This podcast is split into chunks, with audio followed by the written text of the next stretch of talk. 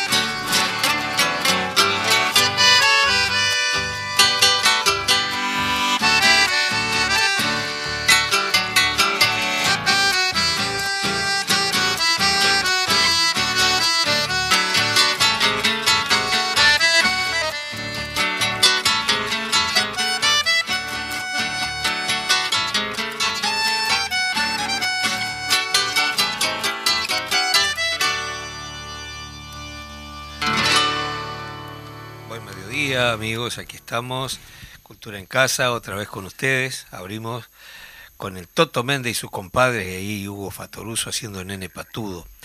¿Cómo está, Majo? Bueno, muy buenos Prendida al mate, como y prendida al mate, no digamos nada, pero un bizcochito no, Ni hable del precio de la, de, la yerba, esas cosas. No, no, bueno, lo que pasa es que sabe lo que hago yo. ¿Qué hace? Y después que tomo el mate... La no, la, seco. bueno, eso hacía yo cuando vivíamos en las pensiones recién llegado, ¿te acuerdas? Vos decíamos. Bueno, le damos un gran abrazo, un beso a toda nuestra audiencia que siempre está por allí, del otro lado del micrófono. Hoy vamos a tener invitado porque hay una campaña rosada que está con mucho movimiento, el mucho movimiento. Hay muchas actividades que se están haciendo en ese marco. También saludar ayer por el Día Internacional de la Mujer Trabajadora Y bueno, por ahí tuvimos una excelente este, intervención de Flor de Lis, que es la secretaria de Género diversidad y equidad del PITCNT. Y hoy tendremos invitados porque también vamos a estar este, con el tema de la campaña, dándole mucho al tema de la campaña por el sí, porque este 27 de marzo habrá que ir a votar y hay que votar por el sí para este, justamente mm, derogar esos 135 artículos más retrógrados de la LUC. Y, también y además tenemos un día muy especial, hoy es el 10 de marzo, Allá por el año 36 nace una de las voces más representativas de la canción popular latinoamericana, Alfredo Citarrosa. Así que el programa va a estar nutrido de canciones para él y por él. Pero bueno, ya demos la bienvenida al invitado y vamos a apreciar porque hay mucho para conversar y mucho para escuchar también. También invitamos a, a, nuestro invitado, valga la redundancia, a de alguna manera estar este, con nosotros presente en este homenaje eh, William Martínez, William Martínez es este, de ATEC, es del, Sindicato del Ministerio de Educación y Cultura, y también es militante activo en este momento de lo que se dio a llamar Cultura por el Sí. Así que, bueno, contanos un poquito. Bueno, este, muchísimas, bienvenido Muchísimas gracias por la invitación. Eh, sí, eh, en realidad creo que todos los sindicatos en el momento que se hubieron de estas dos etapas en todo este proceso, el juntado de firmas en un primer momento, en donde salimos creo que todas las organizaciones sociales y los sindicatos, junto con el Frente Amplio, a, bueno, a la, búsqueda de, la juntada de firmas con grandes jornadas. Y bueno, y ahora estamos en esta segunda etapa que es el, trabajo por convencer a la gran mayoría de personas desde todos los lugares que, que ocupamos y bueno, y, en nuestro caso en mi caso, venimos del, palo de la cultura, venimos del palo de la gestión, venimos del palo de las artes, y en un momento hubo como un debate de qué, qué lugar o qué espacio los trabajadores y trabajadoras de cultura podemos brindar en esta campaña que se está haciendo básicamente con mucho laburo militante.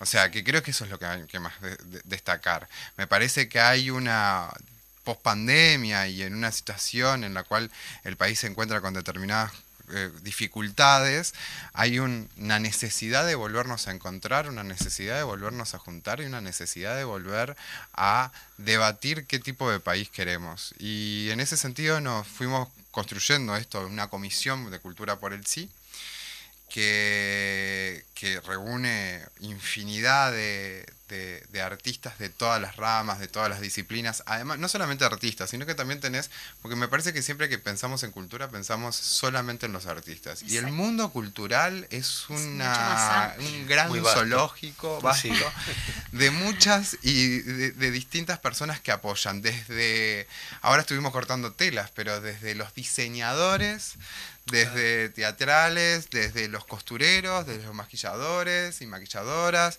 O sea, creo que... Sonidistas, iluminadores, este, plomos, todos los que participan en la actividad creativa. Y todos nos pusimos ahí desde distintos colectivos, yo qué sé, desde distintos lugares. A donde hay que estar estamos. Siempre ha estado, porque eh, también somos conscientes que hay una enorme dificultad para acceder a los medios. ¿no? Exactamente. Eh, se, ha, se ha blindado todos los medios, se oye una sola campana, el interior recibe la información de los grandes medios, lo cual hace muy difícil la discusión con, con la gente.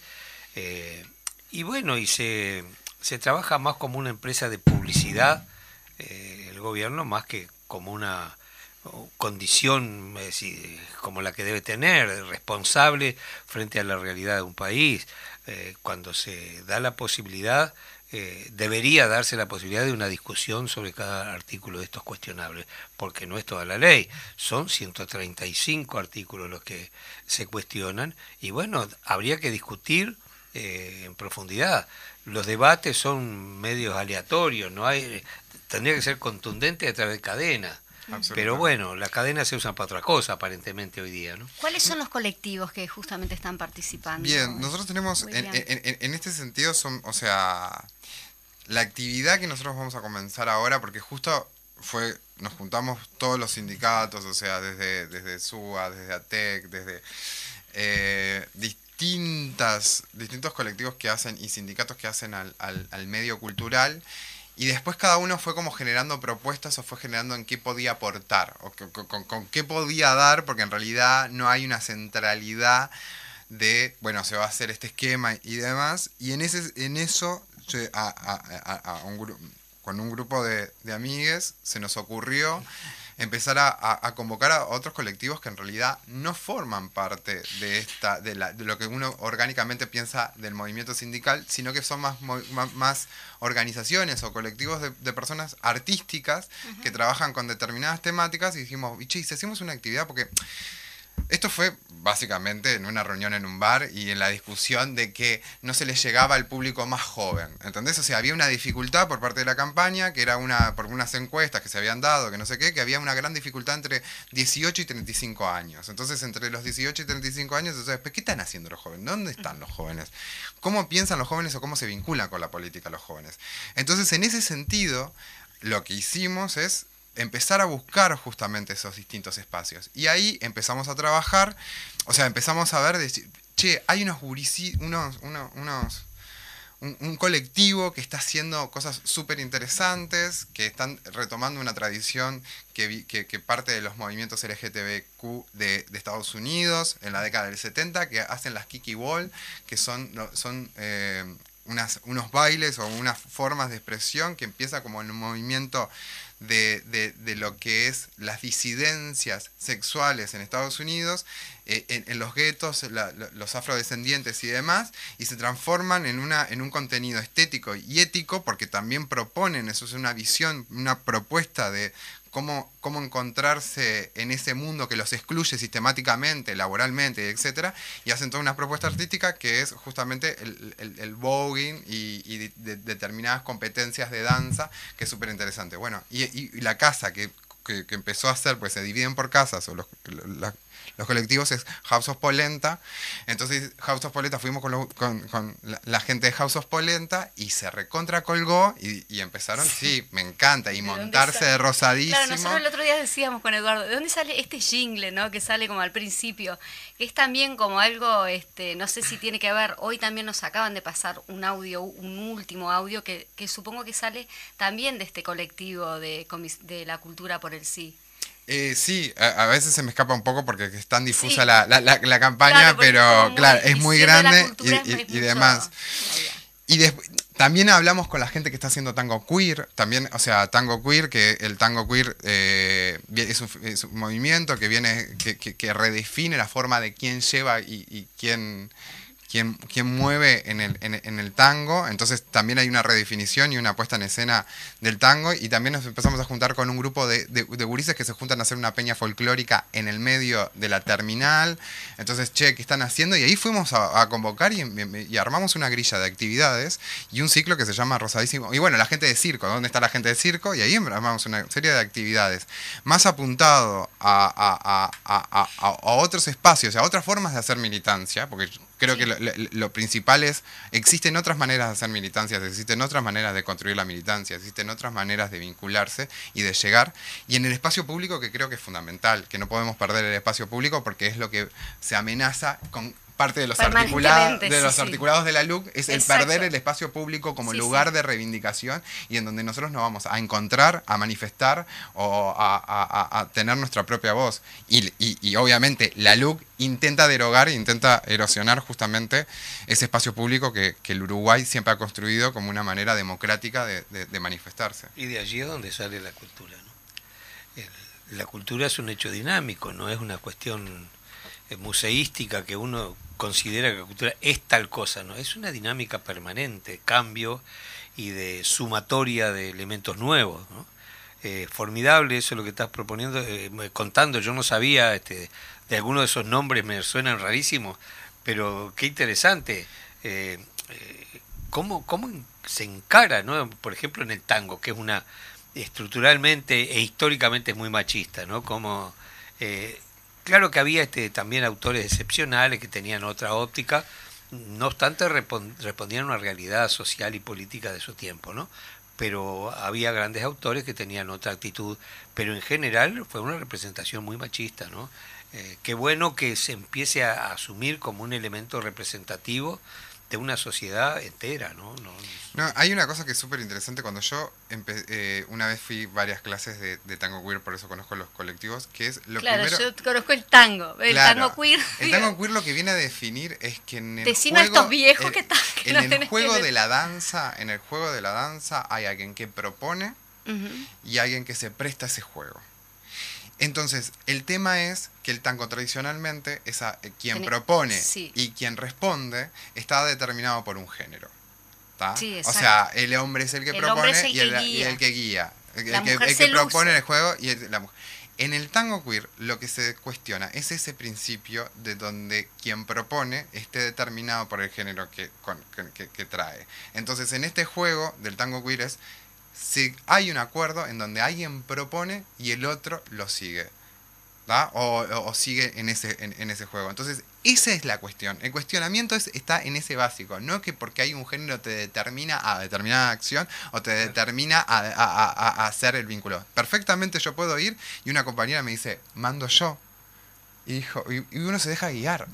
y ese, muy bien. Y ese, Yo intenté aprender a bailar tango. y capaz que en esto que estamos en la dinámica vamos a presentar, porque ya llegó nuestro segundo invitado, así también puede participar de esta charla que estamos haciendo amena, como si fuera este algo así como una, una mesa redonda. Como un desayuno dentro de casa. Como un desayuno que veo que no tienen este. ya, tendría que ser. Pero bueno, Eduardo Fusate, que él es este, justamente es comunicador y es, y es director de, de casting y está de alguna manera relacionado también con esto de que es la campaña por el sí, más específicamente, si querés contarnos un poquito para ir como ya entrando en... Sí, bueno, Primero que nada, buenos, días. o buen mediodía. Buen mediodía. Eh, disculpen la demora, no encontraba el lugar. Eh, no, salgo mucho. Así que nada, William, un placer. Eh, Justamente estamos hablando de la parte estética que tiene que tener una campaña. Sí, venía, venía este, escuchando y la verdad que dijo algo que, está muy bueno, que el tema de la cultura, de que siempre se ve por el lado de lo, que es los, actores, los, artistas, pero la cultura empieza en la casa. ¿No? Digo, siempre, siempre escuchamos eso de, de niños, de la, cultura sale de tu casa. Entonces creo que, que, si bien lo relacionamos con, con, todo el mundo del arte y eso, no vemos eso tan tan arraigado que traemos que la cultura sale de casa. Ahora cuando él lo dijo me puse a pensar y dije, pero sí, es verdad, la cultura sale de casa. No es, solamente los, que, los que hacen arte que son... Eh, y sí, bueno, machismo y todo lo, todo lo que traemos desde... Omitir ciertas acciones machistas también Todo lo que traemos desde el cavernicolismo que tenemos inculcado desde, desde nuestra herencia, ¿no? Eh, eso, eso está clarísimo. Eh, bueno, nada, para contarles un poco, sí, yo estoy un poco vinculado en este momento con el tema de la campaña de, de una campaña audiovisual. Eh, nada, o sea, muy diferente a lo que hace a lo que hace William con el tema de los grupos. O sea, nosotros eh, vamos hacia otro, no otro público, porque el público termina siendo el mismo, pero sí por otro lugar es que se le entra. Eh, por eso me, gustó esa dicotomía, justamente esa. Claro, es que si bien si son, son van de la mano, pero se sueltan en un momento y eh, lo, lo, encaran por diferentes lugares, pero todos van hacia el mismo lugar. Mm. nosotros lo que hacemos en la parte de audiovisual es generar un contenido que el que lo vea se pueda sentir como que es uno mismo. O sea, no, no, no vamos a poner marciano llegando con una papeleta rosada, sino que vamos a buscar eh, cotidianidad para como para que vos estés viendo y te sientas identificado. Nuestro, nuestra tarea no te marca tanto lo que estaría buenísimo marcar, que es lo que marcaba William también, que, que son 135 artículos, ¿no? Eh, y lo que decías vos de que estaría buenísimo por un medio audiovisual tratar de tener una, una confrontación entre los que opinan una cosa y opinan otra, como para entender, porque, a ver, eh, la política se ha transformado en algo como Peñarol y Nacional. Sí, lamentablemente. entonces yo tengo un amigo al cual, al cual le dije, eh, ¿vos qué vas a votar? Y él me dijo el sí. Y le dije, pero decime tres artículos. Y no sabía. O sea, sabía uno. Tengo otro amigo al cual le pregunté que iba a votar y me dijo el no. Y le dije lo mismo y me respondió igual. O sea, entonces eh, eh, se, está, se está yendo como que si sos de Nacional no puedes tener amarillo y negro. Sí, sí. Claro. Eh, ¿Entendés? Entonces se ha transformado en algo de eso que está buenísima la difusión que hacen. Bueno, vos sabés que hace unos días, yo no traje hoy el artículo, pero hay un artículo de Günther Asner, es un judío alemán que lo escribió en el año 56. Y es impresionante lo que el tipo dice, ¿no? Cómo, cómo se va a desarrollar de, de, allí en más que ya no iba a haber la necesidad de grotescos personajes como, como Hitler, sino que se iba a apuntar a otros medios, básicamente a bajar el nivel de la educación a un nivel que permitiera crear trabajadores pero no pensadores. Año 56. Una herramienta fundamental, decía él, va a ser la televisión. Acá no había todavía televisión. Y apunta básicamente a todo eso que, se ha desarrollado, parece que, fue, que fuera un, visionario, bueno, lo fue porque fue muy clarísimo el artículo. Este, yo voy a ver si lo si después lo releo porque lo he leído un par de veces en el programa, me parece muy importante porque la gente se va a sentir identificada porque realmente eh, se ha llevado el trabajo de esa manera, de tal modo que, bueno, darle un viso de banalidad a todo lo que sea importante. Eh, y ahí me, me, vino a la memoria Tinelli, ¿no? Digo, pucha, claro, eh, sin duda. Vos empezar es a saber, que Tinelli debe tener muy buenos asesores. Sí, sí. es todo un proyecto político del sistema de hace muchos años, no es novedoso. Eh, y bueno, le quita tiempo a la sociedad para la discusión aquella que había antes en el boliche, que yo me acuerdo mi abuelo se iba a tomar una grapita los fines de semana y charlaba con los compañeros de grapa, que eran todos lectores, de y discutían las noticias este, que habían leído cada uno en su diario, o los diarios que había en el boliche.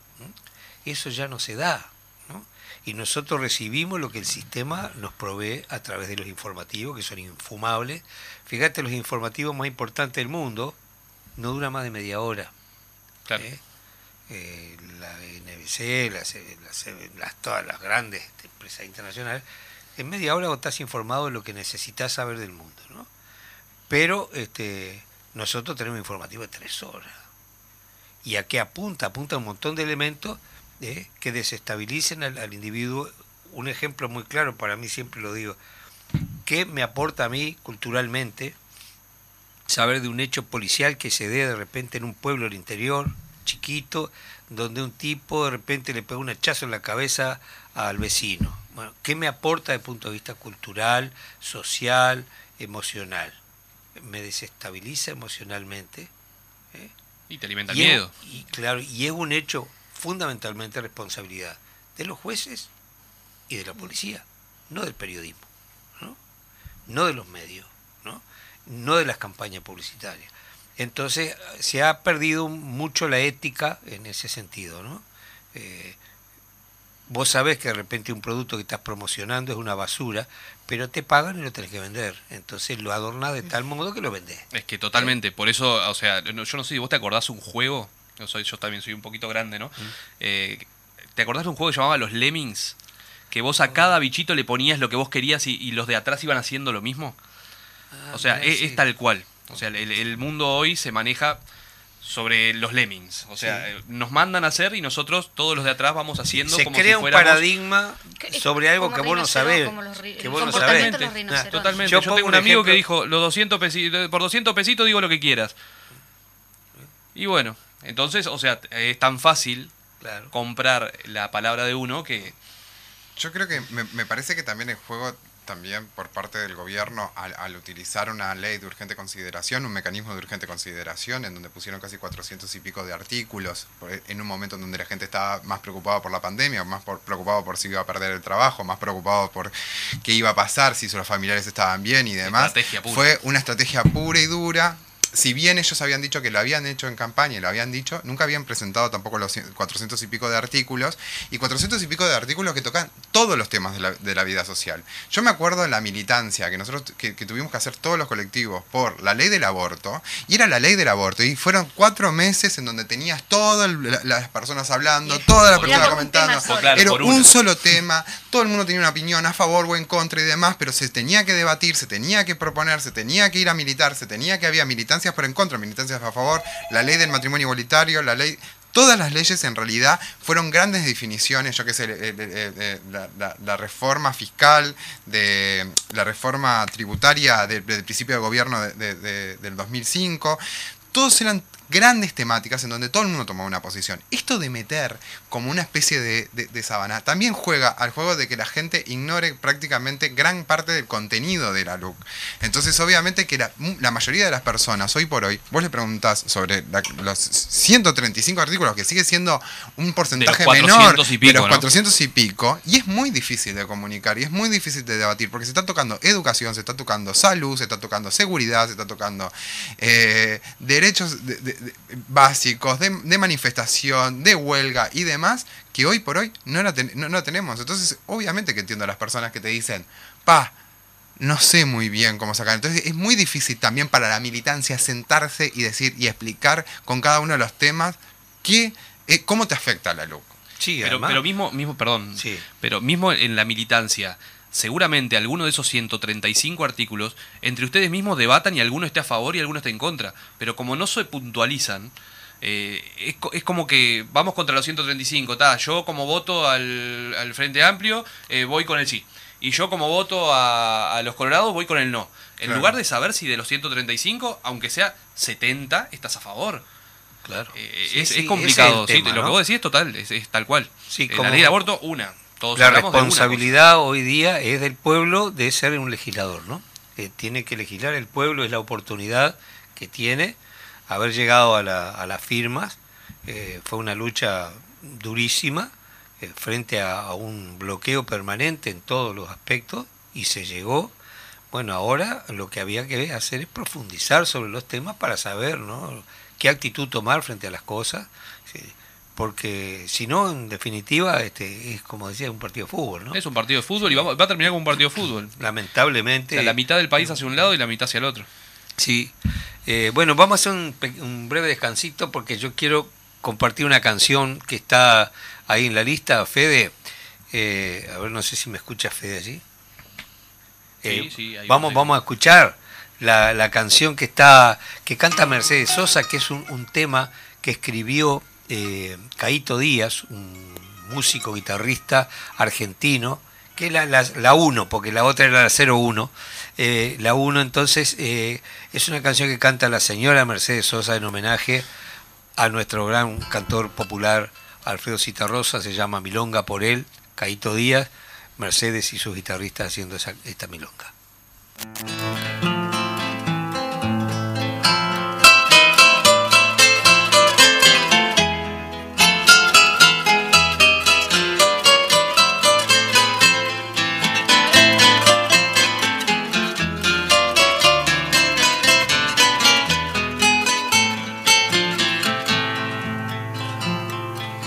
Las luces el escenario se alza la firme sombra de un hombre que se revuelve entre las guitarras con voz de chelo y acento noble.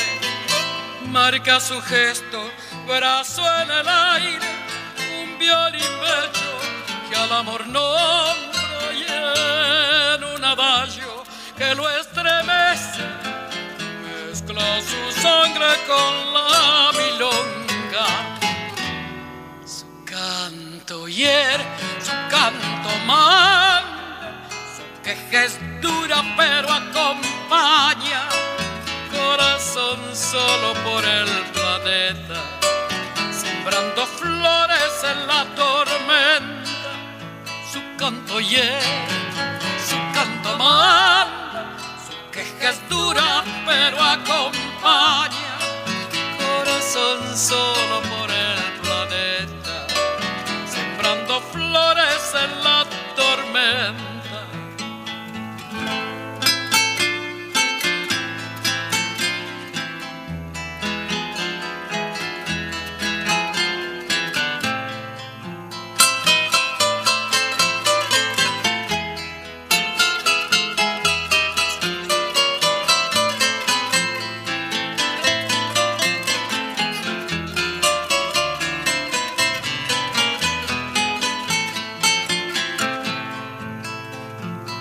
Se enciende y es más gigante la luz certera de su canción y su ternura dura y serena nos abre un surco en el corazón.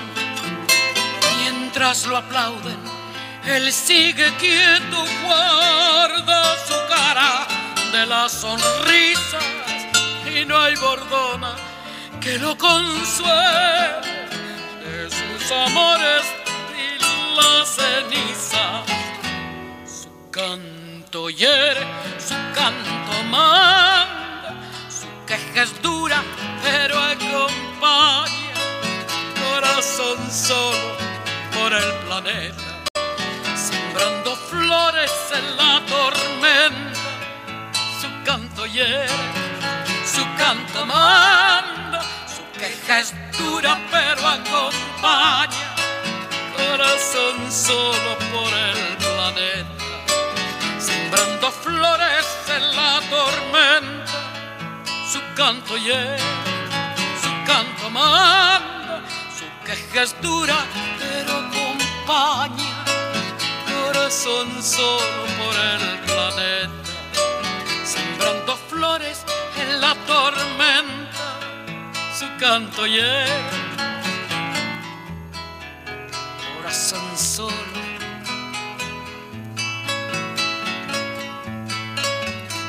Su queja es dura, pero acompaña.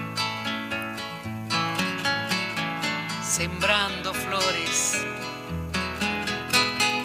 ¿En qué tormentas?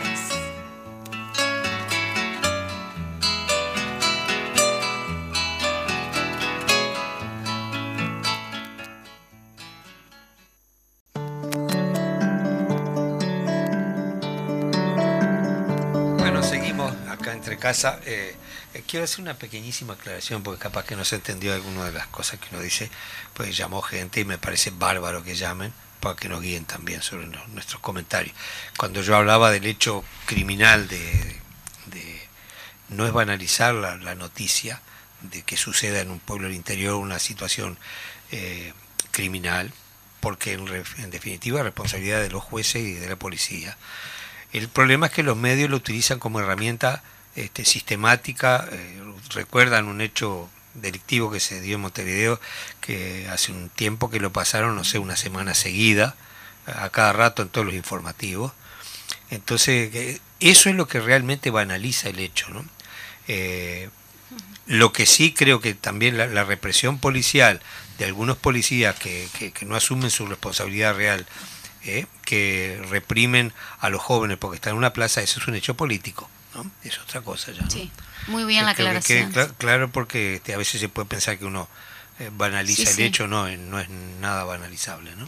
Vamos con las actividades entonces, este, Bien, eh, si perfecto. te parece, William. Sí, claro. Mira, eh, son cuatro días de actividades. Vamos a empezar hoy. Hoy empezamos con Rosadísima Milonga. Empezamos a las 20 horas con una clase de tango. Tango queer, para así que para los que se quieran animar a esto que les había comentado, bueno, pueden participar, es una clase abierta y gratuita. Y bueno, y desde las 21 a las 23 y 30 vamos a estar con la milonga propiamente dicho, ahí se puede poner en práctica lo que se aprendió antes. Y vamos a tener eh,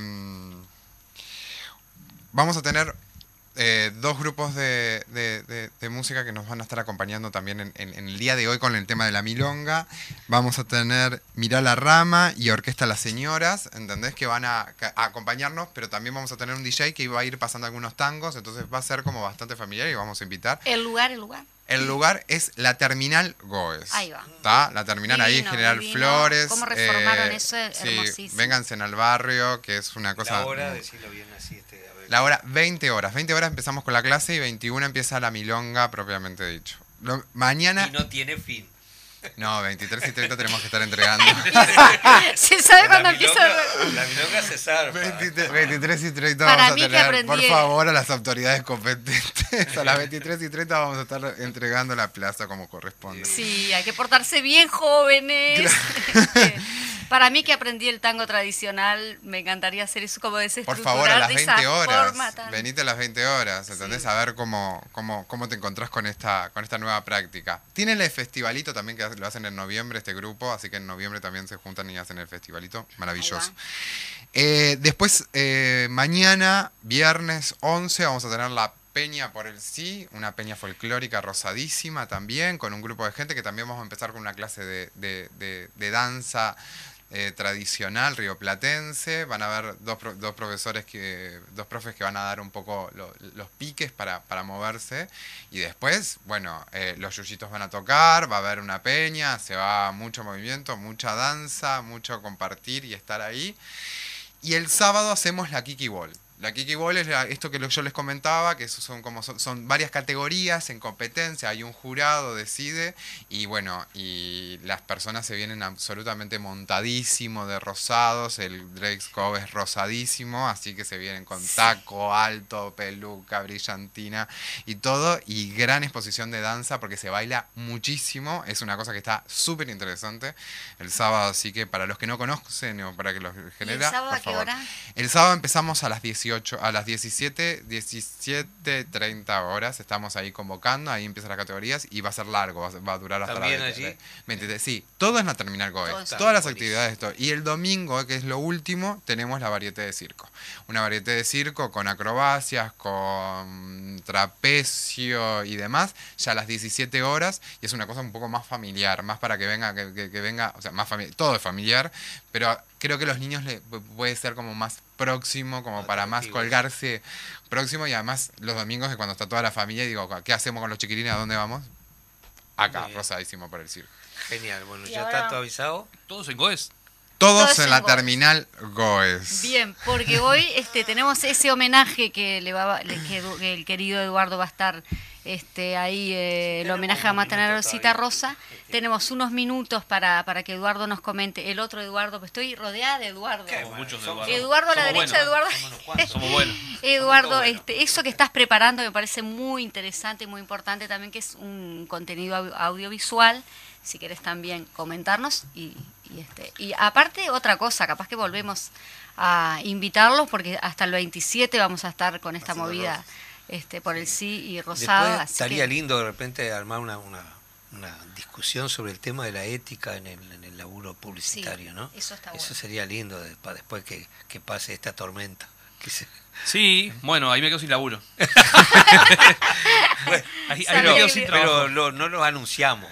no, pero vos cambiamos la voz el, buen el otro. No, es que, no es esto. A ver, siempre, siempre nos pasa lo mismo en el, en el programa de fútbol, ¿no? de, repente vamos a hablar una cosa y terminamos en otra y, que también hay que meterla. Eh, a ver, la, ética en la publicidad. Y lo que pasa es que la ética está en donde te pagan. Digo, yo qué sé, el trabajo de Pasa que si puedo decir, puedo poner ejemplos que son espantosos, eh, pero hay trabajos que son antiéticos. El trabajo de un político, el trabajo de un político, por, por poner algo de lo que estamos hablando y no irnos tan lejos, eh, cuando dice algo que no va a cumplir, eh, eso éticamente está espantoso y sin embargo yo no sé, me encantaría saber uno, uno que nos diga siempre toda, toda, toda la verdad. Uno, uno. Si hay uno, me alcanza como para decir, ah, me equivoqué. o por lo menos su verdad, pero ni siquiera igual este... son consecuentes con su verdad. Pero sin ir más lejos, el gobierno que tenemos ahora, digo, no, más allá de todo, no es por criticarlo tampoco, pero eh, arrancó diciendo no subimos lo, no subimos los impuestos, no subimos, lo otro, la nafta ya se... Y ahora, o sea, yo voy a entrar a la frutería, como decía uno, voy a entrar a la frutería y no sabes si te equivocaste, parece que la joyería por los precios de las cosas. Totalmente, entonces, entonces ahí hay un tema de ética que capaz que cuando lo prometieron pensaron de que lo podían cumplir, pero al no poder cumplirlo, terminó siendo antiético la promesa. Yo, no soy tan inocente, me parece que ya cuando lo dijeron sabían que eso no, iba a ser así. Quiero no pensar eso. y simplemente cuando estás, se está poniendo, proponiendo como la, baja del impuesto, el IAS, que es el impuesto de las altas jubilaciones, cuando tenés la mayoría de las jubilaciones que están por debajo de la inflación, o sea que le bajaste las jubilaciones a las menores jubilaciones, o sea, el 70% de los jubilados, eh, claro, el 70% de los jubilados en estos dos años se vieron retraídos su propia su propio sueldo porque se bajaron las jubilaciones. Y estás queriendo subir, ¿entendés? Ayudar a las grandes jubilaciones. Y el jubilado que cobra 10 mil, 12 mil, 13 mil, 20 mil pesos y tiene que comprar medicamento, esto y esto y sobrevivir a fin de mes. Con... 20 mil no le da mal, ¿eh? mi padre es jubilado y no llega. Por eso, no llega. Pero esas jubilaciones, ¿entendés? Se vieron totalmente privadas con la crisis y con la inflación. Entonces, Totalmente, por eso ahí, ahí es cuando entramos en un punto de donde la ética... Está lindo, viste, para un programa solo de eso. Sí, sí, es que si, si les cambiamos la voz... la hora siguiente hablamos de eso, una hora.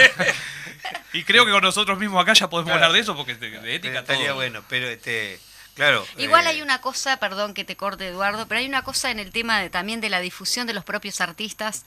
Eh, William, apoyarás eso y bueno, también Eduardo, de que a veces los propios artistas no nos sabemos, este, a ver, no es vender, pero no sabemos ofrecer lo que hacemos este, también es responsabilidad del productor también. Sí, yo creo que ahí va. Pero lo que pasa es que si haces todo, si, no, si, vos sos productor, actor, no, y bueno, no, te da. El artista independiente un poco es este, multi, bueno, pero, multitarea. Claro. pero el artista independiente tiene una, tiene una ventaja sobre los otros artistas, que es que él busca ejercer su arte.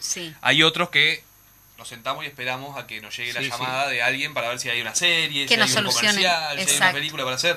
Pero yo, valoro muchísimo más al artista independiente. ¿eh? Lógico. porque tiene, tiene esa capacidad de poder salir a buscarla. pero también a veces tenés dentro del equipo alguno que, que sea más hábil para eso, para, porque también vos tenés que dedicar muchas horas a los ensayos, a todo lo que lo que implica la tarea creativa, porque generalmente eh, lo que uno ve en el escenario o en la pantalla es el resultado de que de muchísimas horas de trabajo. Muchísimas. Hay comerciales que los ves son 30 segundos y tardaron 5 días en filmarse. y más tardaron 5 días, movieron la cantidad de personas. Una película de última es otro, para mí la película es otro arte. la, publicidad es una cosa y el cine es otra. ahí, para mí ahí, sí hay un tema de, de, de, ética. Pero es un hecho de así, la culminación es lo que vos ves. Pero atrás muchísimo laburo que no lo paga nadie. Y muchísima el gente que las herramientas, el, darle comer a los compañeros que están trabajando, eh, todo, todo lo que implica este, la hora de ensayo, la sala de ensayo que tenés que pagar. Todo. Bueno, ese es otro tema para tratar. También para debatir. Bueno, viste, lo que pasa es que tengo que hacer un programa de popurrí. Sí, claro. o sea, ahí bueno, todo. Yo lo que igual, igual lo del video va a salir, el video. Va a salir. Este, sí, el video se va a hacer. Salga el video. Perdón, porque este, vamos por la rama. Porque el, nunca, el video se va a hacer ya, eh, como, como, hablamos hoy de Nacional y Peñarol, bueno, capaz que por un tema de eso es que no, no se puede divulgar mucha cosa. No, no lo eh, Sí está muy bueno aprovechar el medio para agradecerle a toda la gente que mandó un mensajito y se anotó para participar del video, porque es totalmente honorario. Entonces digo, es gente que tiene que dejar su, sus actividades o su rutina diaria, ya sea para divertirse y pasarlo bien, como para apoyar una causa. Eh, algunos lo se divierten, lo pasan bien y aparte apoyan la causa. Pero bueno, hay gente que capaz que pierde su día de laburo por ir a apoyar y bueno, es muchísima la gente que se anotó y que siguen mandando mensajes y llamando y se siguen anotando, así que agradecerles a ellos y a ustedes por todo lo que es la difusión de, nada. De, bueno, estás invitado para volver y también le damos la... William, muchas gracias. Gracias a ustedes. Yo le voy a contar. Gracias por todas las actividades. Este señor, que nació el 10 de marzo del 36, fue un hombre que tuvo tres apellidos en sus primeros 16 años. Un padre adoptivo, que fue milico y ballista, como lo recuerdan varias canciones, otro padre que le brindó el apellido y el biológico que nunca lo reconoció. Nació el 10 de marzo de 1936 en el Hospital Pereira Rosell de Montevideo, hijo natural de Jesús Blanca Nieve Iribarne. Al nacer Alfredo, su madre tenía 19 años, quien le dio su apellido, Alfredo Iribarne. En esa época, Blanca había establecido relaciones con un médico, Francisco Liborio Sureda, casado y de acuerdo a varios comentarios de Alfredo sería su padre biológico. O sea que eh, hay que tener tres apellidos en la vida, no, es, no es, changa. Y qué injusticia con, el papá biológico médico haber muerto una peritonitis, ¿no? Manejas mucho. Iris Simone recuerda, Iris Simone fue novia de Alfredo, locutora también. este Alfredo vino un día y me comentó, no me siento muy bien, voy a ir a ver a mi padre que es médico, que me atienda, para algo es mi padre. Lo acompañé, dice Iris. Lo esperé un ratito, se limitó a decirme, por este lado tengo unos hermanitos rubios. Su amigo de muchos años, Enrique Estrázula, lo confirma, era el hijo del señor Sureda, médico de la Fuerza Aérea además. Al poco tiempo eh, del nacimiento de Alfredo, su madre viaja por cuestiones laborales, ella era bailarina y cantante, viaja a Centroamérica, y el niño Iri Barne quedó a cargo de la familia Durán, Durán Carvajal, viviendo en Montevideo y en Santiago Vázquez hasta 1947. En 1943 tomó la primera comunión y ofició de monaguillo.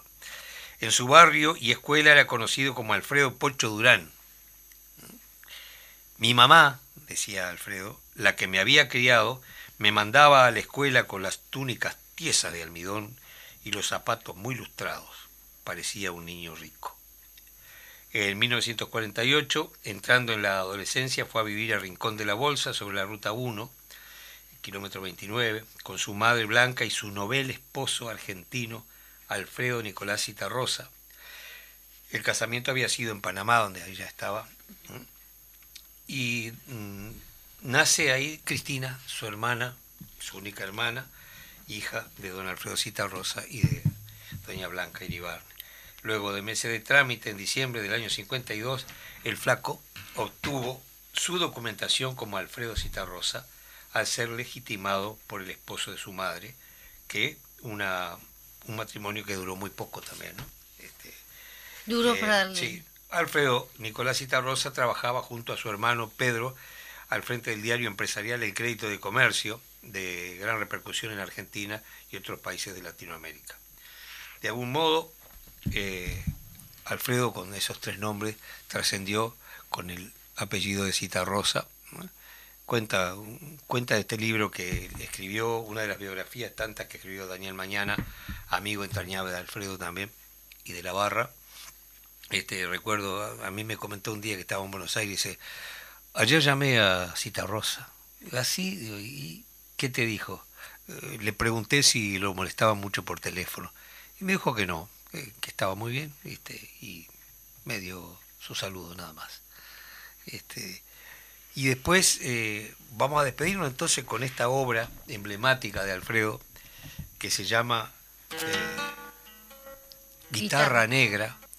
Eh, es muy extensa, pero queremos aprovechar la oportunidad que el programa nos da esas posibilidades de, hacerlo. Con un abrazo grande a toda la audiencia y no siempre se tiene la oportunidad de escucharla. Es una obra bellísima que la empezó a escribir acá eh, y con ella nos despedimos, les mandamos un gran abrazo y nos vemos la semana que viene. Muy bien, chao, chao, nos vemos el jueves que viene. Gracias por estar. ¿Cómo haré para tomarte en mis adentros, guitarra? ¿Cómo haré para que sientas mi torpe amor, mis ganas de sonarte entera y mía? ¿Cómo se toca tu carne de aire, tu oloroso tacto, tu corazón sin hambre, tu silencio en el puente, tu cuerda quinta? tu bordón macho y oscuro, tus parientes cantores, tus tres almas, conversadoras como niñas.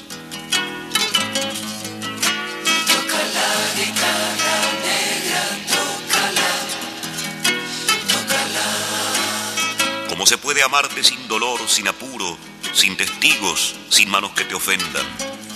¿Cómo traspasarte mis hombres y mujeres bien queridos, guitarra, mis amores ajenos, mi certeza, de amarte como pocos. Como entregarte todos esos nombres y esa sangre sin inundar tu corazón de sombras, de temblores y muerte, de ceniza, de soledad y rabia, de silencio, de lágrimas, idiotas.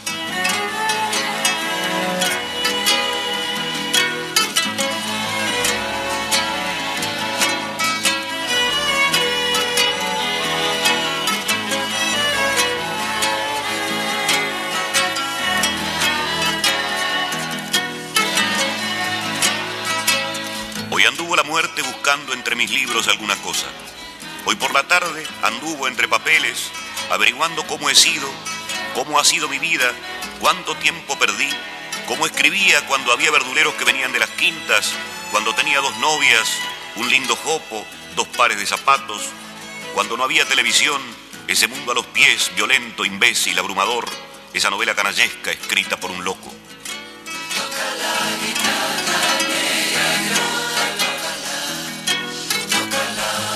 La muerte entre mis libros, buscando mi pasado, buscando los veranos del 40, los muchachitos bajo la manguera, las siestas clandestinas, los plátanos del barrio, asesinados, tallados en el alma.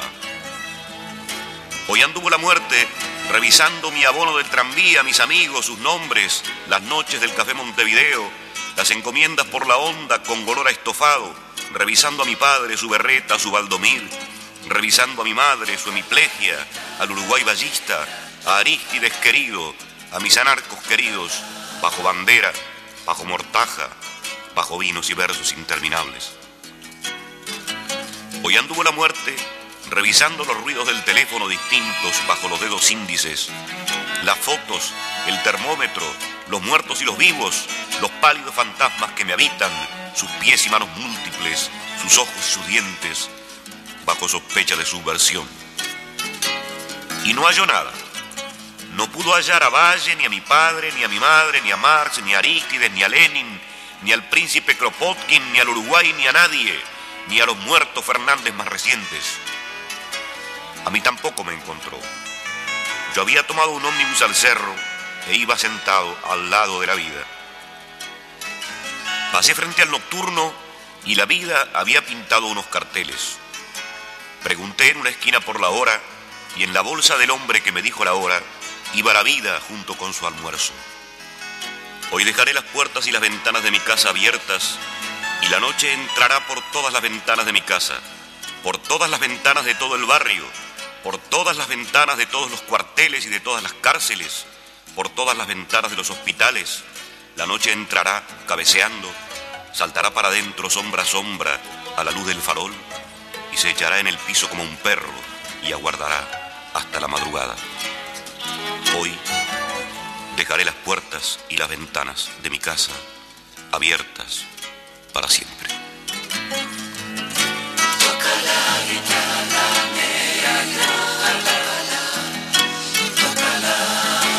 Mi corazón está mejor sitiado que mi casa. Mi casa más cercada que mi barrio. Mi barrio cercado por mi pueblo.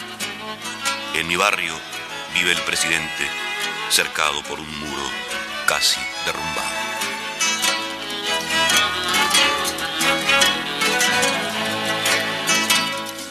Temblando con el frontal partido por el marrón, por el marronero, cae sobre sus costillas pesada como un mundo la res.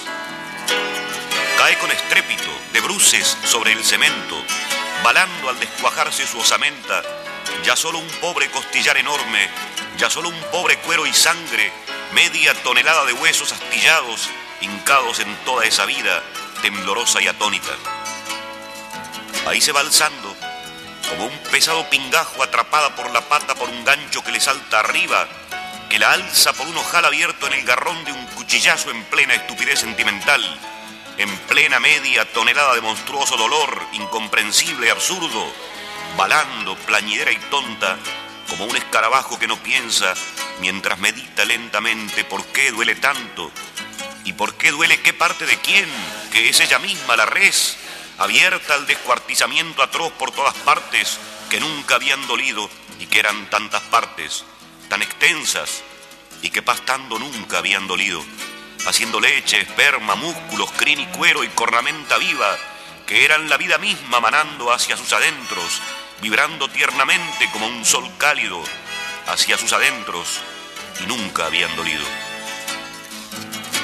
Ya está colgada, las patas delanteras se enderezan, se endurecen y avanzan hacia adelante y hacia arriba, implorantes y fatalmente rígidas, rematadas en cortas pezuñas que hace un instante amasaban el barro del corral, el estiércol de otros cien validos, dinosaurios del siglo de las máquinas, nacidos para morir de un marronazo. Ahora ya es carne azul colgada en la heladera. Uruguay for export.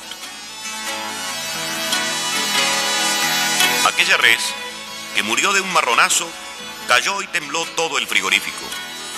Aquella otra res que recibió el marronazo en plena frente de dos dedos de espesor, mientras entraba al tubo desconfiando porque allí no había pasto, alcanzó a comprender que había otra res delante balando, que ya se la llevaba el gancho y cayó detrás también, y el cemento tembló bajo esos huesos. Aquella otra res que esquivó el marronazo y que cayó también con un ojo reventado y una guampa partida, deshecha, también cayó y tembló la tierra, tembló el marrón, tembló el marronero, la res murió temblando de dolor y de miedo de un marronazo en plena frente for export del Uruguay.